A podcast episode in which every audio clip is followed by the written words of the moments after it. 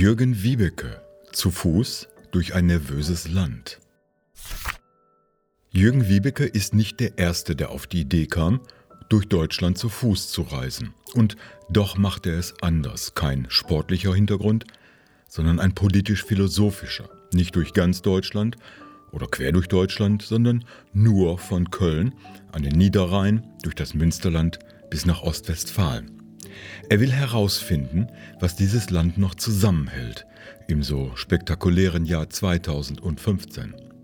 Dazu erwischt er einen der heißesten Sommer im schweißtreibenden Juli. Das Buch erschien schon 2016, gelesen in einer Neuauflage in 2019.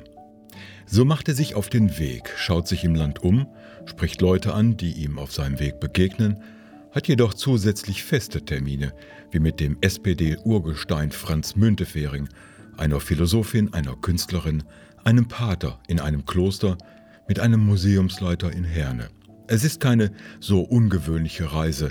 Ungewöhnlich ist, wie ein Philosoph auf die Dinge schaut, auf die Dinge, die das Jahr 2015 prägen, die vielen Flüchtlinge, die Krise in Griechenland, die die Eurozone zu sprengen droht, der Aufstieg der AfD, überhaupt die Nervosität in Deutschland. Und wie man es von Jürgen Wiebeke erwarten würde, sind es nicht die Ereignisse auf dieser Reise, die den wirklichen Inhalt des Buches ausmachen, sondern seine Gedanken dazu, wie es wohl Aristoteles, Marc Aurel oder Sokrates sehen würde oder eben Jürgen Wiebeke.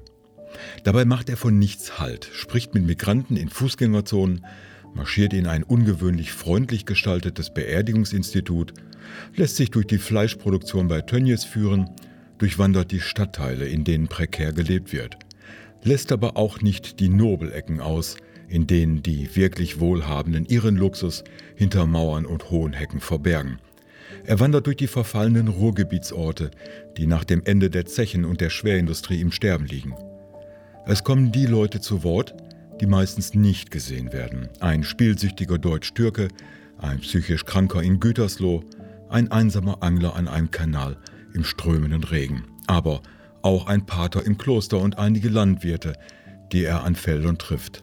Ein breites Spektrum an Menschen, die alle zusammen dieses Land ausmachen, über die wir wenig wissen und von denen viele mehr oder weniger unsichtbar sind. Wer dabei noch auf die Idee kommen kann, es gäbe in Deutschland so etwas wie einen Volkskörper, so etwas wie ein Einigvolk, muss die Realität schon heftig verdrängen. Es zeigt sich dabei, wie viele unserer Stereotypen und Vorstellungen genauso an der Wirklichkeit vorbeigehen das Leben auf dem Land, die Arbeit der Landwirte, wie Höfe bewirtschaftet werden, hat mit den Bildern auf den Eierkartons schon lange nichts mehr zu tun. Nur noch die ganzen großen Betriebe überleben und florieren. GPS-gesteuerte Beregnungsanlagen sorgen für Millionen von Blumentöpfen aus Plastik, die auf Planen stehen, auf Flächen, die mehreren Fußballfeldern entsprechen. Wie die genossenschaftlichen Schlachthöfe schon lange verlassen sind, seit in Reda-Wiedenbrück an jedem Tag der Woche 25.000 Schweine geschlachtet werden. Doch es gibt auch andere Geschichten, wie der Kölner Pastor Franz Meurer, der in einer bewundernswerten Aktion die Bewohner der nicht so schönen Stadtteile von Köln dazu gebracht hat, für die Beete und Grünflächen zu sorgen. Oder die Bielefelder Gruppe, die städtisches Gärtnern unterstützt und Repair-Cafés eröffnet hat. Interessant macht das Buch, wie der Philosoph auf diese Geschichten blickt. Nicht wertend, nicht sortierend. Dann kommen wieder die Fragen nach dem guten Leben und zuletzt, wie alles dies zusammen Gemeinschaft bildet oder eben nicht mehr. Wie eine Gemeinschaft zerfällt und wie sie erhalten werden kann. So ist es wieder die Frage nach dem Sinn, wohin diese Gemeinschaft Deutschland geht und wie die Vielfalt zu Gemeinschaft geführt werden kann. In diesem Sinne hat das Buch viel mit Wiebekes Wanderung zu tun. Der Weg ist das Ziel. Es läuft nicht auf einen Katalog von Maßnahmen und Ratschlägen hinaus, sondern der Leser kann sich seine eigene Sicht bilden, Entscheidungen für seinen Anteil an der Gemeinschaft ausloten. Jürgen Wiebekes klare Sprache, seine Unaufgeregtheit und Nüchternheit, die nie unpersönlich ist, lassen Raum für eigene Gedanken. Sie zeigen jedoch auch, dass jeder Einzelne in der Verantwortung ist, dieses Land zusammenzuhalten. Der Wanderer ist der moderne Mystiker. Ich bin ein anderer als der, der ich zu Hause bin. Mein Blick ist klarer, mein Verhältnis zur Welt dichter.